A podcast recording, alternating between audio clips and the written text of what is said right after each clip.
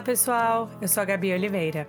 Eu sou antropóloga, mãe de dois, professora e moro aqui nos Estados Unidos. E esse é o meu podcast Uma Estrangeira.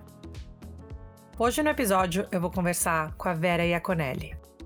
A Vera é psicanalista, doutora em psicologia pela USP, diretora do Instituto Gerard de Psicanálise, colunista da Folha de São Paulo e autora de vários livros que eu já devorei. A minha conversa com a Vera hoje, a melhor descrição que eu posso dar para vocês é que é uma aula.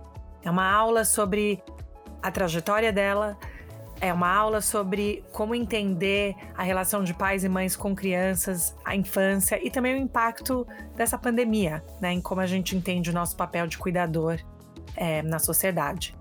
Eu amei demais conversar com ela, espero que vocês gostem, foi uma honra e de verdade eu espero que a Vera tope voltar aqui várias vezes. Então, aqui é a minha conversa com a Vera e a Conelli. thank you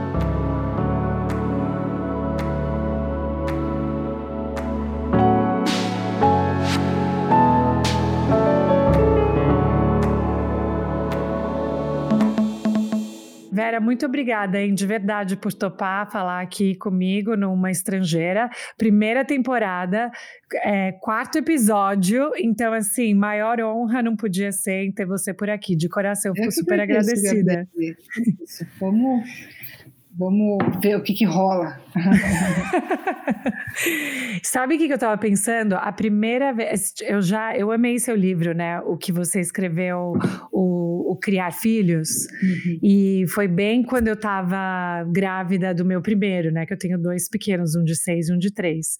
Então, para mim, me deu muito vocabulário, muita linguagem para várias coisas que eu já estava sentindo. Mas aí, quando eu realmente é, para mim, tudo juntou foi quando eu te vi no documentário, no começo da vida.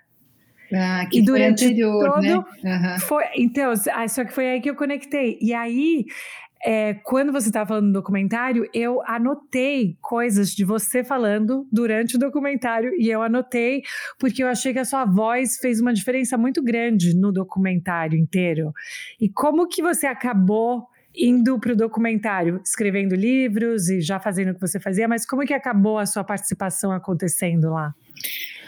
Olha, o documentário foi porque eu já, já coordenava o Instituto Gerar, né, de psicanálise, que a gente já trabalhava com essas questões da, da parentalidade, enfim. E então isso já repercutia de algum jeito na transmissão da psicanálise, já era uma, uma área de pesquisa. Aí, quando a Stella Renner foi é, pensar aí uma pessoa para falar sobre esse tema da parentalidade, ela já sabia que eu pensava as crianças a partir dos pais, que eu pensava que não dava para pensar infância e penso e é, essa é a minha, minha grande batalha, não dá para pensar a infância solta sem a gente dar sustento para os pais, para os pais e para o Estado, para todas as condições para além dos pais cuidarem das novas gerações, né? Que é, é a minha luta sempre, né?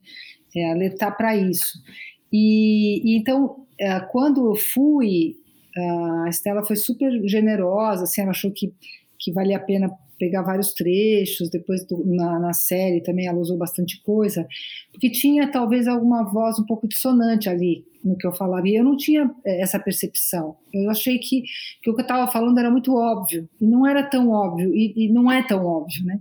E depois é, eu fui chamada... É, pela Contexto, que é uma editora, para falar sobre falar com pais, né? Para não fazer um, um livro para profissionais, que eu já tinha, é, mas que era para acessar esses pais. E foi isso que eu fiz. Eu fui tentar é, trabalhar com eles. E eu acho que essas coisas conversaram. A minha questão sempre foi os pais e cuidadores. Né? Sempre foi botar a máscara de oxigênio primeiro nos adultos, né, para que a próxima geração seja de fato cuidada. Então, essas duas coisas aparecem no documentário. Aí a repercussão do documentário foi super legal, é, e bom, e aí teve toda uma, uma sequência de, de fatos, né? Uma das coisas que, para mim, vendo o documentário, por isso que eu falei que eu estava anotando as suas falas, porque assistindo o documentário como mãe, às vezes também me dava uma sensação de culpa, sabe? De pensar assim, eu não passo tempo suficiente com meus filhos. Mas ao mesmo tempo, eu gosto do meu trabalho, eu gosto do que eu faço. Então eu, eu me sentia dividida, às vezes eu me pegava assistindo o documentário pensando, né, como que eu negocio isso? Como mãe e trabalhadora, e é algo que você também fala né, no seu livro depois, essa ideia da uma ideia contemporânea, né, da mãe, da mulher. E só que eu achei que a sua voz, você falava também de cuidadores e de outras figuras que não necessariamente tinham que ser, né, o pai ou a mãe daquela ideia biológica, mas outras figuras que também são parte da vida da criança. Eu achei que para mim, talvez me sentindo meio egoísta ali no momento, assim, eu falei, ah, ainda bem que tem, né, que tem outras maneiras, que não é para a gente se sentir completamente culpada de não estar. Tá. É, porque se sentir culpada, e ainda mais completamente culpada, significa se sentir, se sentir é, inteiramente responsável por, né? Quer dizer, então a culpa ela vem de uma ideia de que eu poderia fazer algo que eu não faço e que é tudo minha responsabilidade, né? É, o que a gente tem tentado mostrar é justamente o fato de que essa ideia de que a mulher é a inteira responsável, de que mãe é tudo, né? Pela infância é uma ideia construída historicamente, né? É uma ideia que começa ali é, com a modernidade, começa colocando a mulher com essa incumbência dentro da família, dentro da sociedade, de ser é, inteiramente responsável pela saúde psíquica, pela religiosidade, pela saúde física, pela moralidade das crianças. Então, se tem qualquer problema ali, em alguma instância é excesso ou falta de mãe. Sempre se você vai chegar nesse lugar. Isso é uma coisa ideológica, foi construída ali, faz parte das bases do capitalismo, né? faz parte da, da invisibilidade do serviço doméstico, da invisibilidade da, da mulher como esteio mesmo das próximas gerações. E a gente, pior do que isso, é que é uma coisa que a gente comprou, que a gente veste a camisa, que a gente reproduz, a gente reproduz com os nossos filhos e, e exige isso deles, exige isso de nós. E, na verdade, o que está em jogo aí é que a gente desincumbiu totalmente a sociedade como um todo da sua próxima geração. Hum. E, e, ao mesmo tempo, hoje, né, Gabriela, a gente vive uma coisa que é, é uma curva de rio, assim, é, uma, é uma situação insustentável, porque a mulher, ela nem tem mais como, ainda que ela desejasse, ou tenha desejado algum dia, se restringir ao espaço doméstico para cuidar dos filhos, Hoje ela é exigida no espaço público, de igual para igual com o homem. Hoje em dia você fala assim: ah, mas você não trabalha fora de casa? Você é sim, é só dona sim. de casa? Quer dizer, aquilo que nos anos 50 era a norma, todo mundo né, eh, imaginava que a mulher deveria ficar em casa, hoje em dia, se você não disser que você tem um trabalho remunerado fora de casa, também não é aceitável. É engraçado como logo se torna imperativo, né? E aí a conta não fecha, porque se a mulher tem que estar no espaço público da mesma forma que o homem, como é que fica essa divisão de tarefas? O que acontece é que as mulheres ainda acham, e eu acho que a, a, psicologia também corrobora essa ideia, de que mãe é tudo, que é um dos capítulos, inclusive, do meu livro. Quer dizer, mãe é tu, se mãe é tudo, a, onde fica a mulher? Onde fica esse sujeito social que, que tem uma sexualidade, que tem uma vida no espaço público, que tem que ganhar dinheiro? Onde que essas, sabe, não dá para estar tá em dois lugares ao mesmo tempo. E aí a corda vai estourar do lado das crianças, obviamente. Mas completando, é, assim, estou me alongando um pouco, mas assim, se a corda estoura do lado das crianças, novamente a culpa recai sobre as mães, ao invés de a gente começar a rever de quem é essa responsabilidade. Uhum. Isso é, isso, enfim, e é até interessante que eu moro aqui nos Estados Unidos, né? Eu moro em Boston e eu vejo algumas diferenças entre Estados Unidos e Brasil em termos de sociedade, mas tem algumas experiências que me parecem um pouco universais nesse sentido. Eu não sei o que você tem, o que você acha em termos de comparação, porque mesmo no documentário existe essa comparação, né, um pouco grande entre países, mas é, vivendo em culturas diferentes. O que, que isso quer dizer também para o papel da mulher? Você acha que em alguns lugares se desenvolveu de uma maneira diferente do que em outros, ou a gente está meio que no mesmo barco? Olha, eu atendo é, pessoas de fora do Brasil, ainda mais agora com a virtualidade, né? E o que eu vejo é que a experiência, ela pode até ter um colorido diferente, você pode ter estados maiores que já se colocam, né, que foram exigidos nesse lugar de, de, de se presentificar e permitir, então, condições para uma maternidade, uma paternidade bacana. Tem, você tem aí licenças maternidades maiores, você tem uh, algumas compensações, né? Escola pública, creche, né? Você vai ter, mas sempre o cobertorzinho um pouco curto. Sempre vai faltar aqui ou ali, né? Porque, por exemplo, no Brasil a gente ainda tem resquícios do sistema escravagista. Então você tem as domésticas, né? Que são outras mulheres que às vezes se privam de cuidar dos próprios filhos para cuidar dos nossos, que somos mulheres de classe média alta. Então, esses, isso daí dá para uma mulher uma mobilidade que às vezes você não tem na Europa ou na América do Norte. No entanto, você vai ter acesso a um serviço, a uma escola pública, você vai ter acesso a um transporte público, algumas outras coisas que podem facilitar a, a, vida dessas mulheres. Então, tem um sistema de compensações, mas esta lógica na qual, cada vez que a gente pensa em como resolver o problema da infância, a gente pensa em como resolver o problema das mulheres e não como resolver o problema da infância a partir de pensar o Estado, os homens e toda a sociedade, é, é, isso daí se repete. Isso se repete. Então, as mulheres é que se perguntam o que elas deveriam fazer e menos se pergunta o que, que a sociedade deveria fazer para resolver o problema da infância, né? Com certeza, com certeza. E Vera, você sempre soube que era com isso que você ia trabalhar? Olha, é... não. a resposta rápida é não. não. É. Mas assim, quando que isso fica mais claro, é... eu não sei exatamente o que, que tinha antes disso, mas a hora que cai essa ficha para mim, exatamente quando eu tenho a minha primeira filha. Hum. Quando eu começo a pensar em ter um filho, porque isso foi um pouco tardio para mim, não, não, quis ter filho de cara, assim. Mas quando eu começo a pensar em ter filho, eu começo a entrar nesse universo como encaixar uma criança na minha vida, que já era uma vida super agitada, cheia de coisas, né, cheia de vida própria. E eu pensava, como é que vai, vai entrar um ser humano aí para eu cuidar? e é, é, uma coisa louca, né? E aí, de repente, você decide, né, que cabe a uma pessoa, decide ou engravida X, eu acho que não tem, não tem regra para isso, às vezes a gente planeja não tem nada a ver, às vezes a gente não planeja tem tudo a ver, mas enfim, chegou uma hora que eu falei, eu acho que eu quero esse negócio. E aí, quando eu fui ter minha primeira filha, desde antes uh, do nascimento dela, eu já vinha me perguntando sobre o lugar de um filho na vida de uma mulher, enfim, né? Já era uh, um tema de interesse para mim, as questões psi. E aí eu me deparei com uma realidade alternativa, assim, falei, gente do céu, que mundo é esse? É um mundo muito louco, né? Fui vendo milhões de obstáculos, né, em relação à gestação, em relação ao parto, em relação ao puerpério, conciliação da sexualidade, do trabalho, da maternidade. Aí eu fui me interessar pelas, pelas questões históricas, né?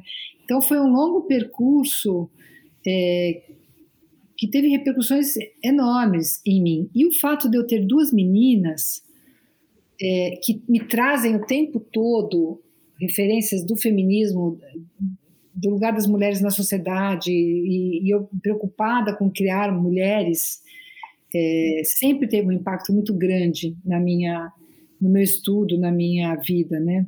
Então foi aí que eu fui fazendo esse percurso mais voltado para para parentalidade. Né? E da onde que foi a parte de psicologia? Porque tem vários, né, tem vários recortes nisso que você falou, como história, ou por antropologia, ou por jornalismo, várias outras maneiras. Mas o que, que te motivou a ter esse foco?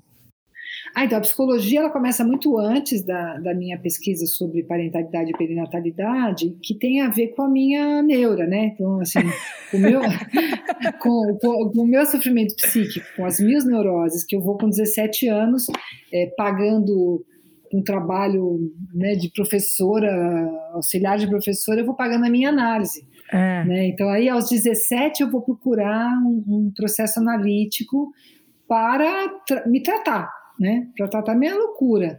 E, e aí eu vou reconhecendo ali um, um, interesse muito genuíno por entender o que se passava comigo. Por, eu nunca fui uma pessoa que se interessava por outras coisas, assim, pelas, pelas leis da física, me interessava, me interessava por literatura, por arte, por produções humanas da, que revelavam a subjetividade. Então eu me vi nesse lugar, fui fazer a minha análise e falei, é isso. Aí eu fui para psicologia, é, que, e a partir desse percurso fui sempre me interessando, eu não saberia fazer outra coisa, acho, assim, eu não saberia, poderia até fazer outra coisa, mas não consigo olhar para a vida e para o mundo e para mim mesma, a não ser a partir de, de um certo lugar de muita curiosidade sobre o que se passa no inconsciente. Então, Aí foi isso. Eu imagino que criar filhos também assim, porque minha mãe é psicóloga, né? E nós somos em três meninas. E, e eu lembro de ser adolescente e minha mãe chegar em casa falando: vocês não estão fazendo isso, isso e aquilo, né? E ela já vinha, porque eu acho que também escutava de vários pacientes, e, e eu sempre brincava com ela: quando que você tira o chapéu? né, de, de psicóloga, de terapeuta, de tudo isso, e quando que é o chapéu que é da mãe, ou de um pai, né, ou de uma relação, ou a gente nunca tira esse chapéu, ele está sempre misturado e é assim que a gente vive. Sempre foi uma curiosidade que eu falava para ela. Olha, é, eu nunca consegui ser psicóloga das minhas filhas. Assim, mas assim, é, é, mas, mas o fato de eu não conseguir exercer a psicologia com as minhas filhas, né, é, não quer dizer que eu deixava de ser quem eu sou, que é uma pessoa que está sempre interessada nas motivações psi, né? Então, eu fui uma mãe que gritava, eu fui uma mãe que dava bronca, eu fui uma mãe que podia de castigo, uma mãe exigente, uma mãe chata, física com arrumação, tudo, tudo, tudo tinha direito como mãe. E, mas sempre, acho que aí entra o, a, o fato de eu ser de um certo jeito que me fez escolher a psicologia, sempre muito atenta ao mundo é, emocional, sempre muito aberta à conversa, sempre muito acreditando nas competências delas, né? Sempre muito voltada ao inconsciente, não para interpretá-las nem nada, mas ao meu, né? E isso se refletiu claramente na minha relação com elas, porque elas sabiam que eu era louca, mas que elas podiam confiar em mim totalmente. Então, porque isso é uma piada boa, Gabriele. Essa é uma piada boa, é uma anedota boa que a gente tem em casa. Um dia eu fiz na, na, na formatura da pós, minhas filhas foram, elas iam, né, na formatura da pós do Instituto. E às vezes elas se deparavam com as minhas alunas, e óbvio, né, e era uma delícia.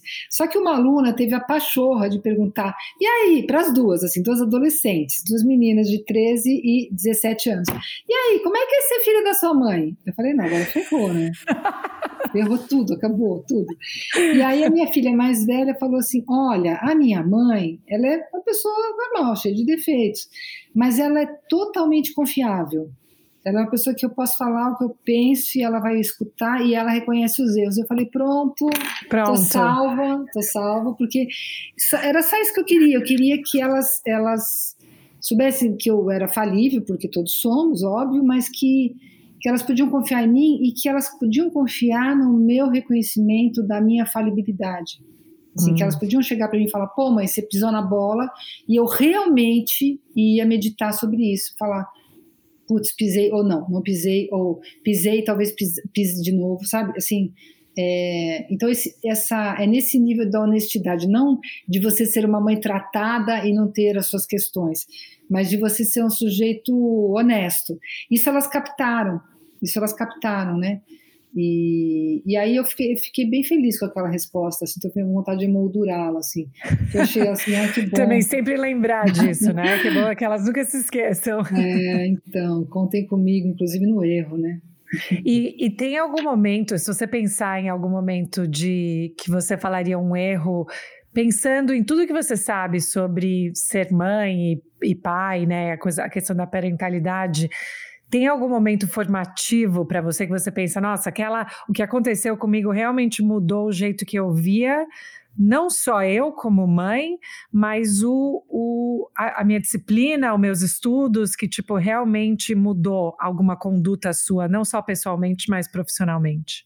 Olha, para mim é tudo um certo emaranhado, é um pouco diferente, assim, um pouco difícil de botar ovo e galinha aí para funcionar. Mas uma coisa que me ocorreu quando você falou isso, assim, que me chama atenção, uh, uma coisa que eu aprendi muito com as minhas filhas e que me fez rever, mas eu, eu ao mesmo tempo eu vim estudando isso, então foi uma coisa. Eu tinha uma preocupação muito grande que, que ao longo da minha própria análise eu fui elaborando e que eu percebo que é uma questão histórica nossa das mulheres com a parte física das meninas. Minha, muito séria, assim, ai meu Deus, tem que estar sempre arrumado, blá blá blá, blá ok? É, mas com as minhas filhas, ser magra, é, fazer ginástica. E eu achava que era assim, assim, que era assim, a gente tem que cuidar das meninas. Eu não percebia que tinha um viés muito ideológico, que tinha um viés muito misógino, é, muito, nós somos muito capturadas pela imagem, nós somos muito cobradas nesse lugar. A gente não pode simplesmente existir no nosso corpo, ele tem que estar muito fortemente ligado ao padrão. Isso vai criando uma série de distúrbios alimentares, e, enfim, a gente vai tendo uma série de, de distorções em função disso. Mas eu não percebia, e, e as minhas filhas foram falando mãe, aí não tem nada a ver, já nasceu, se cuida, vai não, não, mãe, eu não vou fazer isso daí. E elas iam me, me checando, me trazendo questões, e eu lembro que a minha filha eu falava assim, ai gente, não tem nada contra tatuagem, mas olha, veja bem, tatuagem, né? Espero, isso eu falava, espero 18 anos, porque eu não vou me responsabilizar por nada antes disso. E aí realmente era esperado 18, uma nunca tatuou nada, acho que agora tatuou uma coisinha, a outra tatuou tudo que tinha direito, entendeu? E eu lembro de ter olhado para ela e ficado em estado de choque, assim, falei, ela conseguiu provar que o corpo é dela, não é meu, que é ela que manda ali naquele pedaço. Então, muitas coisas elas trouxeram assim que me que foram muito maravilhosas, assim, que assim, que eu acho que que dão para mim são o sentido ou deveriam ser o sentido de uma parentalidade, né? Criar um sujeito que é outra pessoa, que é um sujeito desejante, que te traz um mundo e de, de brinde você ainda tem acesso a um mundo que você não teria, porque ele te confronta, né? E então sempre tem esse essa coisa que que elas vão trazendo e que vão me surpreendendo e que vai sendo, sendo muito legal. Isso é, isso eu sempre penso. Eu tenho dois meninos, né? Então, diferente. Então, eu fico pensando, como eu cresci com irmãs, eu fico pensando, como mãe, eu sempre tentei o meu máximo que tudo que eles interagem sejam coisas neutras, né? Não é que eu fico, eu não fico forçando o caminhão, nem fico forçando a boneca, nem é o que eles quiserem brincar e quando quiserem brincar. E às vezes no meu Instagram, né, eu tiro foto deles e o meu menor de três anos ama uma cozinha. E eu vejo muitos comentários, né, das pessoas no Brasil, no meu Instagram, que me seguem falando: ai, que bonito, você deixa seu filho, né, brincar numa cozinha de brinquedo. E para mim, nem, né, nem registra como se eu não não tiver, talvez eu não tivesse colocado uma imagem para não expor, alguma coisa assim, nem registrou dessa maneira. Mas na sua visão, essas construções de gênero também, até que ponto elas seguram algumas coisas que realmente acontecem e até que ponto elas passam a ser uma construção que pode prejudicar né, o jeito que a gente vê os nossos filhos crescendo. Então, isso que é interessante, assim, uh, as pessoas hoje elas estão muito obcecadas, eu diria assim, por fazer coisas neutras, né? Então, é, eu acho que tudo bem, eu acho que é bem legal se oferecer o máximo de coisa para as crianças deixar elas brincarem, porque o brincar é o espaço da liberdade, né? Mas eu vejo uma certa obsessão num certo grupo de pessoas, assim, ai não, então tudo tem que ser neutro, nome Talvez eu, neutro. talvez eu esteja nesse grupo. Não, não, não senti que você escondeu, por exemplo, o não, gênero não, do filho, deu um não. nome para ninguém saber se tem pênis ou vagina, é, mas é um pouco por aí, assim, tipo, sabe? E, e aí, se, se, o menino quiser brincar de carrinho, você tem que botar um, bonequinho ali. Não, tem uma forçada de barra, que é um certo medo de influenciar. Então, eu acho que é muito importante a gente entender que a gente tem que influenciar, que a gente influencia e que isso é inescapável. E eu vou dizer um exemplo, Gabriele, quando é, tem estudos que mostram que quando a gente conversa com o bebê na barriga, sabendo o sexo, né? E quando a gente pega ele na maternidade, a gente pega diferente meninos e meninas, a gente fala diferente para meninos e meninas, e é totalmente inconsciente, está desde o dia menos um. Então, tem algo ali é, da nossa cultura que a, gente, que a gente discriminou de gêneros, e tudo bem, porque o problema do, da diferença de gêneros não é que a gente, na nossa cultura, chame isso de homem aquilo de mulher, é que a gente diga que o homem pode certas coisas e a mulher não. É que a gente use uma valência entre essas, essas nomenclaturas, que a gente dê valor diferente para uma coisa ou não né?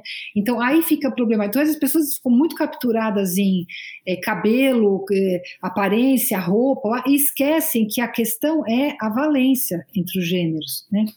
E aí o que que acontece? Bom, você cria teu filho lá do teu jeito, na nossa cultura os meninos usam cabelo de tal jeito, as meninas usam de outro, e a gente vai trazendo isso, isso é da nossa cultura, não tem problema. Agora, a criança pode te responder uma outra coisa. Ela pode responder: Olha, eu estou achando tudo lindo, mas eu não quero me vestir que nem os meninos. Eu quero vestir como as meninas. Ah, eu estou achando tudo lindo, mas eu não quero isso. É aí que entra a graça. Porque aí a criança te traz uma questão é, e você pode, né? e conversando e aprendendo alguma coisa com ela e aceitando ela do jeito que ela é. Agora, a dica é ofereça o maior número de oportunidades para que ela transite ali e faça a escolha dela. Né? Então é legal mesmo que os meninos tenham fogão, tenham bonecas, tem, e que as meninas tenham os outros brinquedos que supostamente seriam de meninos. Ai, mas eu, eu, eu por que, que eu estou brincando isso com você? Porque tem gente que fala assim: ai, minha, minha filha só quer vestir rosa, estou desesperada, eu vou, criar uma, uma menina que só quer vestir rosa, vai ter problema. Não, deixa eu vestir rosa, deixa eu brincar de princesa, deixa eu brincar de príncipe. Mas de repente, se a princesa quiser pegar uma espada e sair correndo uhum. atrás de alguém, pode também, entendeu? Porque ali ela, ela pode ser uma outra princesa, uma inédita, né? A gente precisa parar com essa patrulha e deixar vir coisas das crianças também. Porque quando vem deles, aí você renova a brincadeira.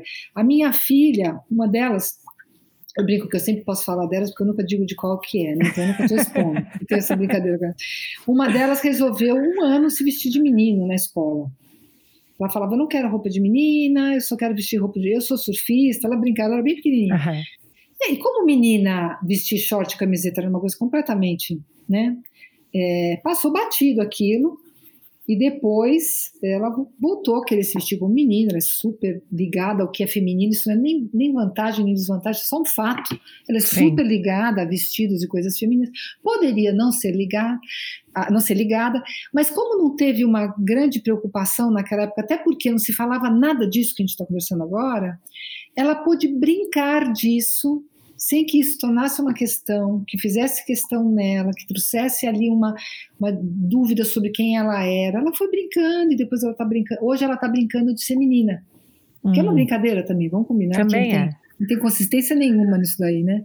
Então, é, eu acho que a gente tem que estar tá de olho mais no que eles nos trazem e oferecer o máximo de oportunidades. E, ir corrigindo as nossas bobeiras, né? Porque a gente fala uma bobeira, ela, eles falam não, mãe, mas isso não tem nada a ver. Ah, tinha uma pergunta na escola é, que a minha filha falou assim: mãe, mas olha aqui, o professor está perguntando, o fulano, a fulana ganhou um prêmio é, numa brincadeira X e ele ganhou de matemática. Por que, que o menino sempre ganha de matemática hum. e a hum. menina numa brincadeira feminina? Quer dizer, a bichinha já estava ligada, Sim. entendeu? Sim, isso, isso eu acho fantástico. E até eu estava falando que quando eu escrevo aqui, quando eu escrevo para revistas, né, os, os journals, né, aqui em estudos de, de criança e de infância, mesmo para essas revistas que são focadas em publicar sobre a brincadeira e sobre tudo isso, maioria das revisões que eu recebo são coisas assim: ah, mas como você sabe que o que a criança está falando é verdade? Né? E fica uma discussão sobre essa ideia da veracidade do que as crianças falam, que eu acho que. E, aí, e eu já fico pensando, mas, poxa, eu estou escrevendo para uma revista de infância e vocês estão me fazendo essa pergunta, eu esperaria em outros veículos, né? Mas eu fico pensando muito também nessa ideia universal ou cultural do que, que é infância e quando que uma criança é vista, né, como criança ou não. E aqui nos Estados Unidos a gente vê muito essa dinâmica com as crianças negras é, afro-americanas e como elas são vistas como adultas muito mais cedo do que as crianças, né, brancas ou até as latinas. E como que você vê essa questão de escutar o que as crianças estão falando e entender que aquela é a verdade delas e, e, e aceitar aquilo e não ficar tentando triangular, sabe? Uhum. Para saber se é verdade mesmo. Como que a gente lida com isso? Olha, a gente tem que discriminar um pouco assim é, essa questão da verdade na infância, porque tem um período onde, que é uma grande descoberta das crianças pequenininhas, que a, a eles descobrem que eles podem mentir. É uma grande sacada, assim, né? Uma sacada, assim, muito engraçada, porque é um momento importante de separação dos pais, porque até então a criança acha que o pai e a mãe leem o cérebro dela, leem o que que ela é transparente, que são vasos comunicantes, que a mãe adivinha. E aí ela começa numa grande esperteza a mentir deliberadamente para ver se cola. É uma tentativa de se separar dos pais e dizer, olha, hum. tem, é verdade que você não adivinha o que eu penso, que tem um mundinho privado aqui. É muito linda essa fase. Depois também tem uma fase onde a criança fabula tanto, o mundo imaginário dela é tão gigante que ela quase não distingue o que ela vive nesse mundo interno do que acontece na realidade. né? Então ela tem muita dificuldade de, de distinguir o que é da ordem do real, porque pensa, você fala para a criança, ela bate o pé numa, numa mesa e ela vai lá e, e, briga com a mesa, como se fosse uma pessoa, né? Então tem, tem todo um jogo aí da, das fases da infância que eu acho que é importante, né? Agora, a verdade, para nós, ela é sempre atravessada pela subjetividade, ela é sempre uma versão dos fatos, né? E as crianças contam a experiência delas a partir de uma versão muito própria e com muito pouca às vezes, é, com muita crença no que elas falam, né, na medida em que é, é a forma como elas percebem as coisas, né. Agora, eu iria pelo caminho da verdade do sujeito, né, mesmo quando o cara está delirando, né, que ele diz, hum. eu estou vendo aqui marcianos, aquilo não é verdade, não tem marcianos aqui, mesmo que Marte mal, mal tem água, né, então, mas não tem marcianos, mas eu acredito que ele acredita que tem, Hum. E é a partir daí que eu entro. Eu entro na partir. Na, olha, eu acredito que você está vendo marcianos. Eu não estou vendo marcianos. Eu nem acredito que existam marcianos. Mas eu acredito piamente que você acredita hum. que está vendo marcianos. E aí a gente pode começar a conversar. Né, hum. A partir da, de, uma, de, uma, de um reconhecimento, de, de uma legitimidade na, da percepção do outro. Né? É, minha mãe me bateu. Às vezes ela não bateu nada. Às vezes ela falou é, alto e aquilo doeu tanto que é como ser, né? Como se ele sentiu como se tivesse apanhado. Ou a criança diz: "Você me odeia". É verdade, em certa parte a gente também odeia as crianças, mas não daquela forma destrutiva que às vezes aparece para a criança, né? Ou meu pai é muito bravo, aí você recebe o pai no consultório, o cara é uma doce, porque a criança coloca num lugar tão gigante, entendeu? Então é, é muito lindo ver as crianças, porque você vai vendo assim a forma como elas vão se acessando uma certa realidade, né? E para nós só interessa a mesma realidade subjetiva, então a gente escuta, né? E vê o que faz com isso. Sim, né, eu fico pensando muito porque até na escola, na, as escolas, o jeito, né, dependendo que os professores escutam alguma coisa e como se tem intrigas, especialmente estou falando dos pequenos, assim, 5, 6, 7 anos, que é a fase que eu estou com os meus, mas que cada um conta uma versão da história do que aconteceu, mas na mentalidade da escola, alguém tem que ser punido, se alguma coisa tem que ter o certo e o errado, né? Então, assim, quem bateu primeiro, então, ou quem provocou, quem excluiu. Gente, isso é muito roubada. Ai, eu não acredito que as escolas ainda estão preocupadas com isso, isso é muito Sim. roubada. Porque, assim, é, como dizia François Doutor, uma psicanalista importante, justiça não é coisa desse mundo, né? Então, é, a questão justamente, eu lembro que as minhas filhas falavam assim: ai, mãe, porque o professor tal fez tal coisa, ele não disse que ia cair isso na prova. Ah, ele não disse. Nossa, você sabe que isso é muito sério? Se é isso, é, vamos lá conversar, porque você defenderia isso na frente de um tribunal? Não, mãe. Eu acho que eles falavam. Então tá, quer dizer, então a questão também é você é, é você tentar deixar os sujeitos se haverem com as consequências dos atos, né? Lidarem. Uhum. Por quê?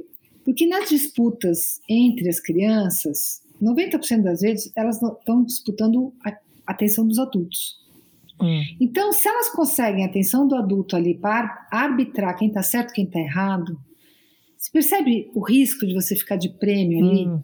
Fala, olha, eu não sei quem começou, eu não sei quem acabou, eu sei que não está dando certo essa brincadeira, eu vou separar vocês, e a hora que vocês conseguirem resolver alguma coisa, se vocês quiserem negociar, vocês voltam a conversar. Agora, eu não estava aqui, eu não sei, como é que eu vou saber o que cada um fez? Gente, é impossível, né?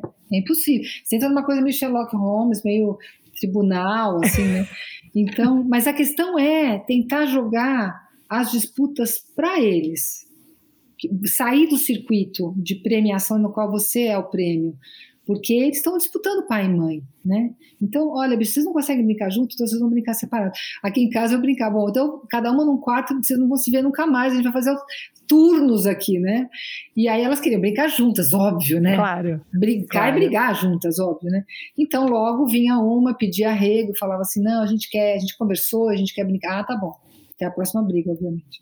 Até a próxima briga. A próxima briga. Não, mas isso. E uma, um texto até que eu estava lendo que você escreveu, né? Um ano na vida de uma criança, uhum. né? Pensando também em como, esse, em como momentos do dia a dia também são momentos grandes, né? A sensação de passar por isso. E agora, quando a gente vê esse ano inteiro que a gente passou por Covid, e ainda estamos, né? E no Brasil ainda a sensação que eu tenho morando fora é que tá vai na contramão, né, uhum. do resto do mundo. Uhum. E, e eu fico pensando, quando as pessoas falam sobre perdas, para as crianças e como isso também pode ser uma linguagem perigosa, né? Onde falar que a gente olha para 2020 como um ano de perdas curriculares, de aprendizagem, de interação com outras crianças. Então existe um, um olhar de um pouco de déficit, assim, em termos do que se perdeu ao invés do que se gerou. Ou você acha que tem espaço ainda para conversar sobre o que foi aprendido e o que continua sendo né, aprendido pelas crianças, ao invés de só olhar o déficit? É, eu acho que a, a, frase que eu acho mais chocante é, é um ano que não existiu, o ano que se perdeu. Eu acho que é um ano no qual nós perdemos muitas coisas, mas é um ano fundamental para a existência de todos nós, né? Poucas gerações, talvez a geração que viveu diretamente a Primeira e Segunda Guerra, né? É, poucas gerações viveram coisas tão dramáticas em termos mundiais, porque populações pequenas vivem situações dramáticas ali, mas que são mundiais. E muito se aprendeu, muito se viveu na Primeira e Segunda Guerra, e também muito se perdeu. Eu acho que talvez a grande, a grande questão seja: será que a gente aprendeu como lidar com as perdas? Será que a gente aprendeu? Como lidar com os lutos? Será que a gente aprendeu a dar valor àquelas coisas que normalmente a gente não dava e por estar privados é, do contato, da presença, da, da estabilidade, a gente da própria vida, em alguns casos, a gente pode aprender algo com isso. É, é um aprendizado muito sofrido, nem sempre o aprendizado precisa ser sofrido, mas acho que é um ano fundamental para constituição, digamos, para a formação, diria melhor, ética de toda uma geração. Esse foi o ano que a questão ética se impôs, que a questão da solidariedade, do nosso lugar dentro de uma sociedade se impôs. Então, neste sentido, é, pode ser um dos anos mais ricos da nossa história, dependendo do que cada um de nós fez com isso e dependendo do que faremos enquanto nação. Agora, ah, sim, perdemos muitas coisas também, mas é, não acho que seja um ano perdido. Vai depender do que a gente fizer individualmente, coletivamente, com essa terrível lição que tivemos, né? Eu acho que esse é o ano de discutir nosso lugar no mundo, né? O que a gente está fazendo aqui, que não é pouca coisa. Eu fico, eu fico pensando nisso muito também, porque mesmo com o meu de três anos, não tanto, mas o meu de seis, ele, ele ele fez seis anos né, na quarentena e vai fazer sete agora de novo, e a gente ainda está na pandemia. E muitas coisas aconteceram também aqui nos Estados Unidos, por exemplo, o que aconteceu com o George Floyd, né? Que na morte dele, no assassinato dele no verão, e ele participando e vendo manifestações, a gente, por, todo o nosso, nosso bairro aqui onde a gente mora, tem placas na frente das casas falando Black Lives Matter, né? Que as pessoas meio que dividem esses símbolos de manifestação. E aí eu fico pensando, e, a gente acaba tendo essas conversas, eu e ele, né? Ele me pergunta por que que alguém como George Floyd morreu, por que que ele foi, ele é um alvo, aconteceria com outra pessoa? Ele pergunta, e meu amigo, será que vai acontecer com ele? E, e eu fico pensando assim, quando a gente fala que crianças às vezes não estão prontas, né, para falar de alguns assuntos, às vezes eu acho que isso é um privilégio, porque tem crianças que estão no meio disso desde que elas nasceram, mas existe um privilégio de falar, ah, algumas crianças são protegidas de alguns desses assuntos. E, mas assim, você acha que pensando nas fases das infâncias, igual você estava explicando, existe algum momento que é mais é, que, que, é melhor, talvez, para a gente conversar com as crianças sobre alguns assuntos, ou qualquer idade, em qualquer momento, a gente tem que interagir com o que elas trazem? Olha, eu acho que a, a, regra, se existe alguma assim de ouro da parentalidade, né? E quando eu ponho parentalidade, eu digo todos os cuidadores, pai, mãe, papai, papai, papai, mamãe, mamãe, x, é, é a gente funcionar como uma espécie, que esse é o nosso papel, nossa prerrogativa. Esses sujeitos adultos nesta função, eles funcionam como uma espécie de filtro entre a experiência e a criança. Isso que é isso que a gente define por infância. Então, ah, eu costumo fazer uma, uma metáfora assim que é, bom, no começo o cara começa com leitinho, depois com papinho, até chegar na feijoada. Então você não vai começar pela feijoada, porque não tem aparelho digestivo para isso. Os pais são essas pessoas que fazem esse entorno e que vão filtrar, mas esses alimentos têm que chegar. Né? E, e, é quase impossível que as crianças não tenham acesso ao mundo. É, é, só a gente tem um problema, por exemplo, em São Paulo, que a gente tem um bairro que chama Alphaville, que é um nome extremamente sugestivo, né, de, de isolamento, onde as crianças não sabiam que tinha pobre em São Paulo, assim, porque elas ficavam fechadas num bairro totalmente artificial. E se elas fossem criadas ali sem muita circulação, elas não sabiam o que era uma favela, né? Então é, é, é surreal. Você tem que estar iso totalmente isolado para saber. Agora, se o teu filho sai na rua com dois, três, quatro, cinco, ele vai ver alguma pessoa numa situação pior. Pode ser uma pessoa é, louca no Central Park, que tem vários, louquinha de pedra ali, conversando com os pombos. Pode ser uma pessoa no Brasil que estaria na rua, um indigente. Então, como é que você vai fazer vista grossa? Não, você vai conversar.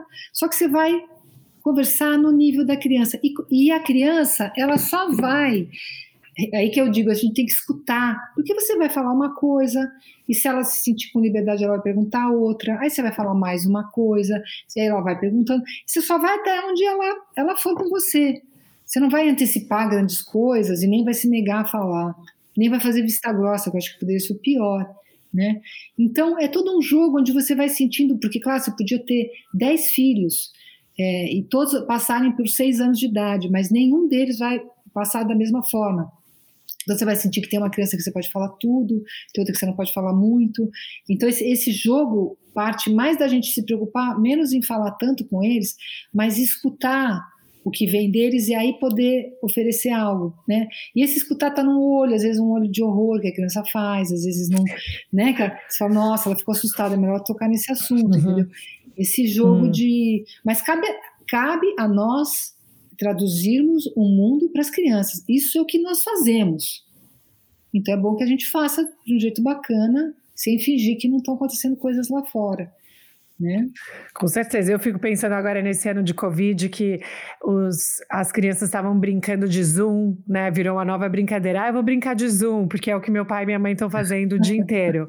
Ou eu vou brincar, eu vou pegar o telefone, sair andando, fazendo os calls, né? Ou essas coisas, porque o mundo do trabalho também e, e, da, e da vida das crianças talvez foi um momento né, diferente esse, que todo mundo ficou tão junto nesse momento. E eu fico pensando o que, que a gente leva daqui, né? Em termos de. Para mim foi ótimo eles poderem ver o quanto eu trabalho e quanto eu gosto do que eu faço, mas também a questão da culpa. Uhum segue de falar, poxa, eu tô em casa, por que, que eu não dou mais intervalo, não brinco mais, né? Não faço essas coisas.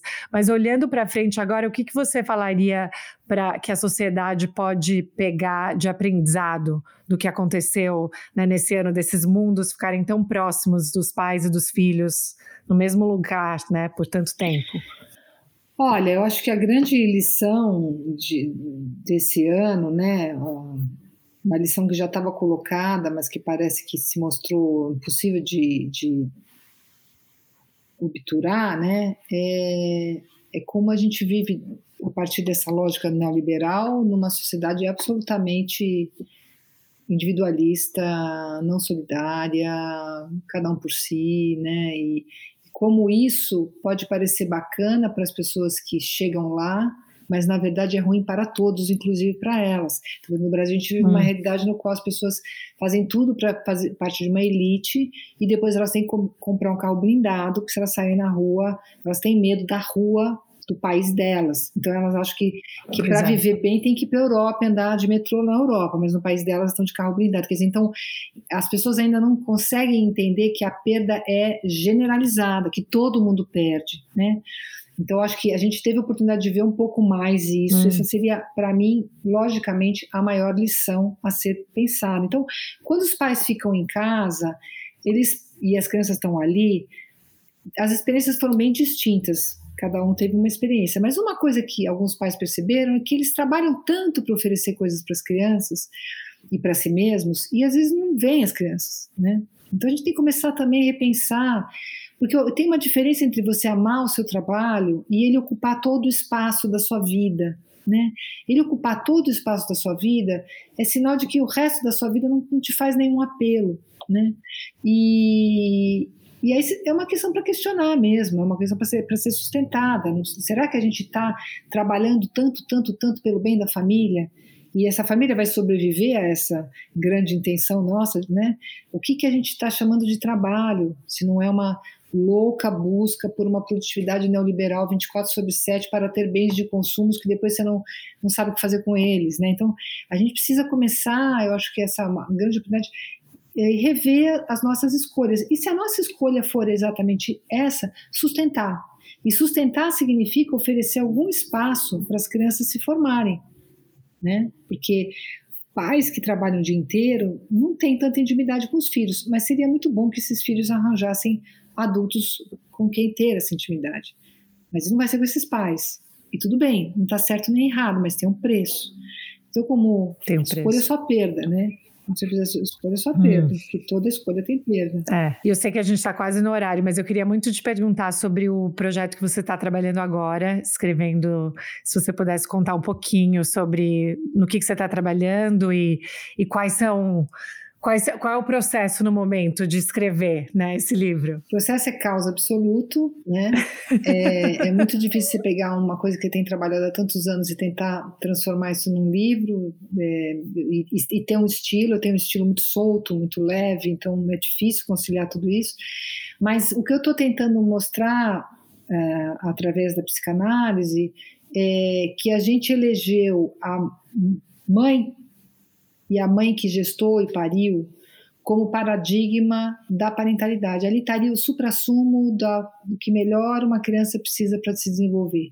Então, aí o pai, a mãe adotiva, a companheira da mãe, os, to, todos os outros agentes sociais que poderiam cuidar, eles são arremedos. A gente acha os pais adotivos arremedos perto desta mãe que gestou e pariu.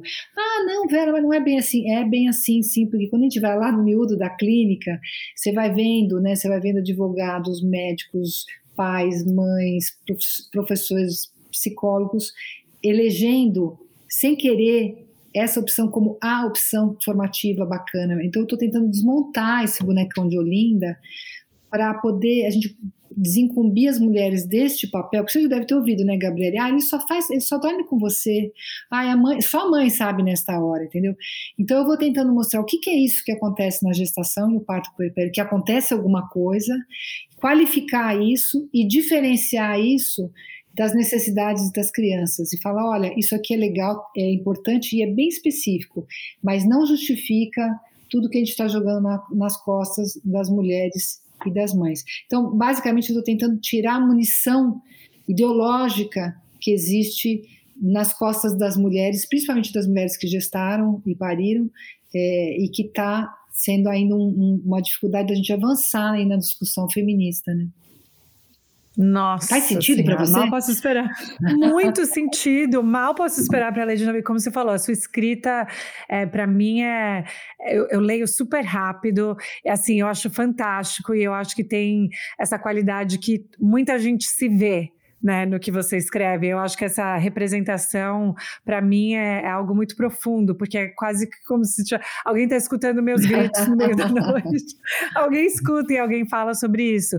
Porque eu penso muito, e eu, tô, eu quero muito ler eh, seu livro quando ficar pronto e tudo isso, porque no meu trabalho com mulheres imigrantes, né, que vêm do México, da América Central, inclusive do Brasil e vêm para cá, quando eu pergunto para elas, né, por que, que vocês imigraram? A primeira resposta, que eu falo que é a resposta normativa, né, ah, pelos meus filhos, para dar um para dar um futuro melhor para uhum. eles. Mas durante mais entrevistas, outras coisas aparecem, porque eu queria uma coisa diferente para mim, porque eu queria. Eu, eu tive o meu filho quando eu tinha 16 anos, eu achei que ninguém ia mais querer casar comigo, então eu quis ir para outro lugar. Uhum. Tinha, tinha eu, eu, saí de um, de um relacionamento violento, mas essas respostas às vezes não se alinhavam com o que elas achavam que tinham que ser respondido, né? Que é eu fiz isso pelos meus filhos, que se for qualquer coisa diferente disso, é ruim, é negativo. E isso, para mim, são coisas bem, bem complicadas, assim, quando eu olho os dados, assim, das entrevistas. Então, vai me ajudar muito. É, porque nós não somos mulheres, ponto. Nós somos mulheres qualificadas pelos adjetivos é, mãe e esposa, né? A mulher que é uma mãe, a mulher que é uma esposa. Sem a, isso, é quase como se a gente não se sustentasse. Tá? Eu tenho que uhum. contar toda essa historinha para dizer que, do meu desejo, né, de mulher. Sim. Então, isso, Sim. um homem não faz isso. Um homem não, não precisa se justificar sendo pai e marido, né? Então, não. Estamos lutando. De jeito nenhum, mas. Isso, né? Mas fico super, super agradecida. Muito, muito obrigada por conversar comigo. Eu acho que essa conversa vai ser. Eu também vou moldurar várias várias passagens dessa conversa e colocar, porque é muito importante. Eu acho que o trabalho que você faz por todas nós e todas as pessoas é fundamental nesse momento. Eu fico super, super agradecida, Vera. Eu super agradeço também pelo convite. Foi uma delícia conversar com você, passou voando, e pelo teu trabalho, né? Receber essas mulheres nessa situação de fragilidade, pensá-las para além da maternidade como pessoas, só posso te parabenizar. Parabéns mesmo. É, eu fico pensando nisso mesmo porque os símbolos, né, que são usados, por exemplo, a crise na fronteira aqui, é sempre a mãe com os filhos, né, pequenos. É assim que a mídia sensibiliza as pessoas para então tem aquela qualidade daquilo, mas aí também ninguém quer ouvir o outro lado que as mulheres querem falar do porquê, né, imigrar e tudo isso. Então tudo que você falou valida muito esse tipo de desconstrução. Fico super agradecida, Vera. Muito Isso, obrigada.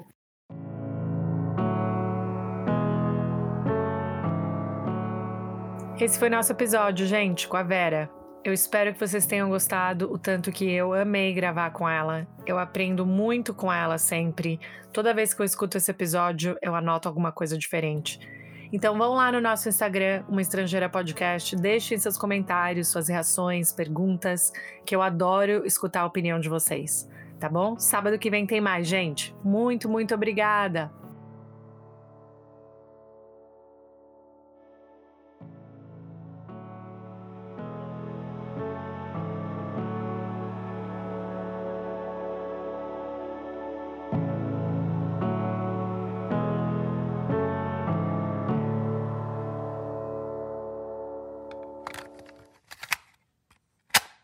Agora o Fábio está por aqui. Fábio, volta para falar se está tudo bem, se está tudo ok.